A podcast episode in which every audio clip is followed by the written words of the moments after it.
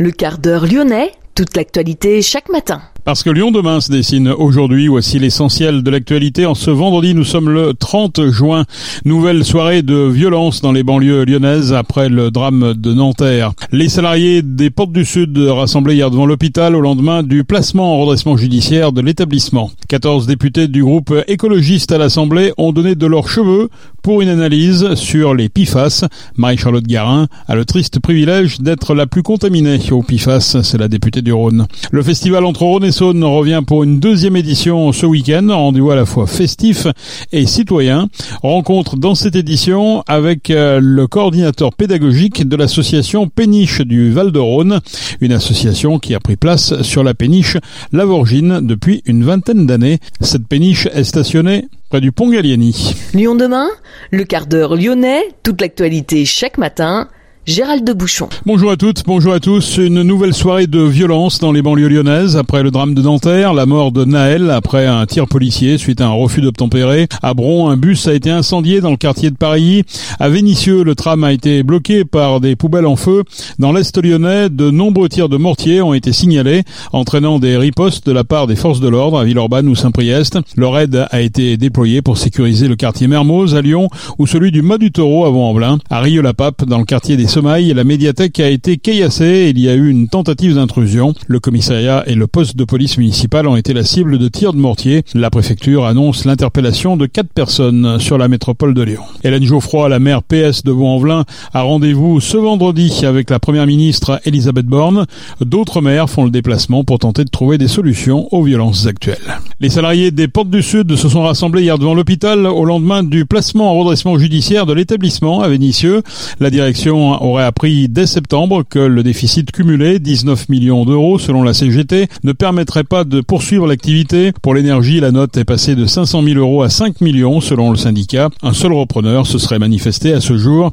Les juges ont décidé de nommer un deuxième mandataire pour élargir la recherche d'une solution. Le comité de défense de l'hôpital et les syndicats demandent un rendez-vous avec l'agence régionale de santé et la mutualité. L'EHPAD et l'hôpital restent ouverts dans l'attente d'une prochaine décision en septembre à l'exception des urgences de nuit.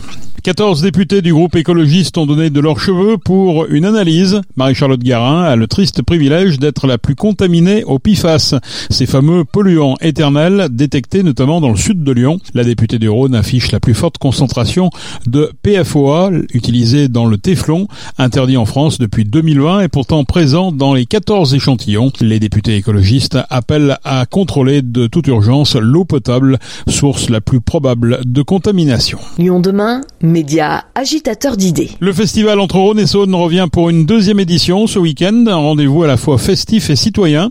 La Mâche-Croûte retrouve sa place au pied du pont de la Guillotière. L'île Barbe, la Guillotière et la Darse Confluence sont les principaux sites. À la Guillotière, le spectacle Water Music, variation urbaine, associera l'orchestre de l'Opéra de Lyon et les danseurs hip-hop du Pokémon Crew. Un concert performance autour de la musique de Handel vendredi et samedi à 20h30. La compagnie Ilotopie propose samedi soir une nouvelle scénographie poétique au fil de l'eau, les îles de paille, îles essentielles, samedi à 22h sur la Saône, en amont de la passerelle Saint-Vincent. À noter aussi la parade festive avec une grande batucada cheminant au rythme de la samba. Rendez-vous samedi à 17h30 depuis la place Saint-Jean. Le cortège passera ensuite par le pont Bonaparte, la place Bellecour, le pont de la Guillotière. Notez que ce dernier sera fermé à la circulation pour accueillir un pique-nique géant de 17h30 à 22h.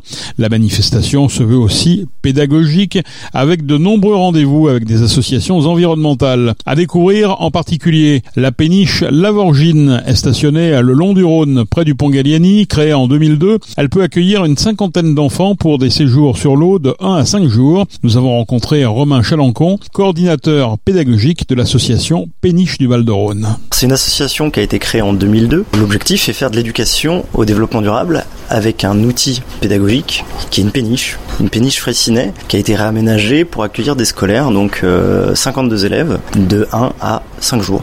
On accueille aussi des publics adultes, hein, familles ou adultes euh, en association euh, ou autres. Qu'est-ce qu'ils font ces enfants quand ils arrivent ici sur ce Fraissinet Ils vont vivre ensemble déjà pendant 5 jours, ce qui est important. Et puis l'idée c'est de découvrir leur environnement local. La péniche est un moyen, un outil qui va leur permettre de se déplacer pour qu'on puisse après aussi sortir pour aller voir sur le terrain, pouvoir toucher la nature, l'appréhender, la découvrir, la connaître pour comprendre bah, comment la protéger et essayer de créer un monde de demain euh, viable et, et, agréable pour tous. Alors quelques exemples d'activités, ils font quoi par exemple?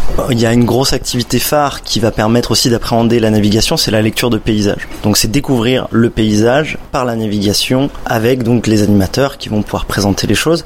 Donc ça plante un peu le décor, ça plante la navigation, ça montre les choses. Après comme activité qui est très très très très courante, donc mettre des dans l'eau pour découvrir les animaux qui s'y trouvent, comprendre aussi est-ce que ce milieu-là il est en bonne santé, écologique, hein, ou pas. Heureusement, les endroits où on va, ça va. Lyon se prête particulièrement bien à ce, ce genre d'activité avec les enfants? Lyon a la chance d'avoir deux cours d'eau, deux cours d'eau qui sont importants, qui sont navigables, le Rhône, la Saône, deux cours d'eau qui sont quasiment de la même taille. Nous, c'est, on a la chance d'être dans ce lieu-là et puis dans une ville qui a été marquée par ces deux cours d'eau-là et qui continue aujourd'hui à être aussi utilisée et ces cours d'eau qui sont importants. Euh, l'eau, par exemple, qu'on boit, elle est liée à la nappe alluviale du Rhône. Donc vraiment, on est vraiment lié à ça et nous, ça nous permet de le montrer, de le faire comprendre aux jeunes et de comprendre cette ressource importante de l'eau, de l'eau du Rhône, de l'eau de la Saône et cette biodiversité qui est autour. Alors uniquement pour les enfants ou est-ce que les adultes peuvent aussi euh, venir à certains moments? Alors oui, oui, oui, bah, l'éducation euh, ne s'arrête pas à, à l'école. On peut apprendre encore heureusement euh, jusqu'à un grand âge. Donc on accueille aussi beaucoup de publics adultes euh, sur des journées. Alors là, les publics adultes souvent ne dorment pas à bord. On va plutôt faire une journée de navigation. Où on va naviguer, aussi sortir du bateau pour la découvrir, ou même faire des ateliers à bord pour découvrir aussi toutes les choses qu'on peut apprendre autour de l'eau, du fleuve, avec nos, un peu notre triptyque eau, fleuve et territoire. La vie à bord, ça se passe comment? Bah, C'est bien organisé. C'est surtout ça qui est important. Parce que du coup, 52 enfants sur une péniche de 40 mètres de long, faut être bien organisé, avoir les temps qui sont bien calés. Et après, surtout, euh, c'est du plaisir aussi de découvrir ces jeunes-là, nous de leur faire découvrir cet environnement-là. Et euh, la plupart du temps, euh, les jeunes, ils repartent en pleurant parce qu'ils sont tristes de repartir. Qu'est-ce qu'on a à l'intérieur là Pour décrire un peu l'installation? Ouais, bien sûr. Euh, du coup, la péniche elle est composée de trois ponts. Là, actuellement, on est au pont principal. Pont principal qui est composé de trois salles. Alors, le, la péniche, elle fait 5 mètres 5 de large. Donc, on est toujours sur quelque chose d'un peu étroit. 38 mètres 50 de long. Une première salle polyvalente où donc pas de chaises, pas de table, mais des placards partout, des bibliothèques. Donc, pour le matériel d'animation, des animateurs de la péniche, des salariés de la péniche qui font vivre ces animations-là, mais aussi des bibliothèques pour les jeunes, pour qu'ils puissent aussi lire, etc. Et aussi du matériel un petit peu vidéo quand on a besoin donc d'apporter euh, du contenu par l'image. On a une deuxième salle, la salle Ushuaïa, chaise, table, double utilité. Cette salle, elle va donc servir de salle d'animation, mais aussi de salle de réfectoire. Et une dernière salle, la salle tournesol, la salle la plus lumineuse du bateau, avec chaise, table aussi, réfectoire aussi, salle d'animation aussi. Et après, il y a toute la partie qui n'est pas accessible aux jeunes, avec la cuisine de notre cuisinière qui est à bord, hein, qui va cuisiner des bons plats pour les jeunes parce que l'éducation passe aussi par l'assiette. Et après, à l'arrière, un petit peu toute le partie euh, pilotage, etc. pour notre capitaine, euh, notre matelot aussi. Et après, on a le pont inférieur où va se passer tout le côté vie, toilette, douche, chambre, etc. Alors, quels sont les, les périples que vous faites le, le long du Rhône ou de la Saône Quels sont les itinéraires que vous prenez Quels sont les lieux un petit peu, les spots un peu incontournables Alors, le périple, il va changer en fonction du projet de l'enseignant, euh, mais c'est vrai que dans les et puis le du nombre de jours